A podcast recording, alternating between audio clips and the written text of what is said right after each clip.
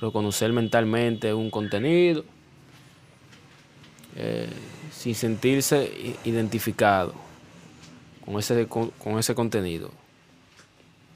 Estamos hablando de que usted tiene que controlar sus emociones, de que no se deje llevar, no se deje llevar eh, de la emoción, porque hay personas que se, llevan, que se llevan de la emoción y bueno, ya sabemos para dónde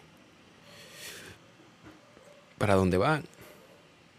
A veces pierden la cabeza, a veces se vuelven locos y, a veces le salen las cosas como no, como no deben de salirle. A veces le salen peor de lo que él a veces cree o de, la, o de, lo que las personas creen.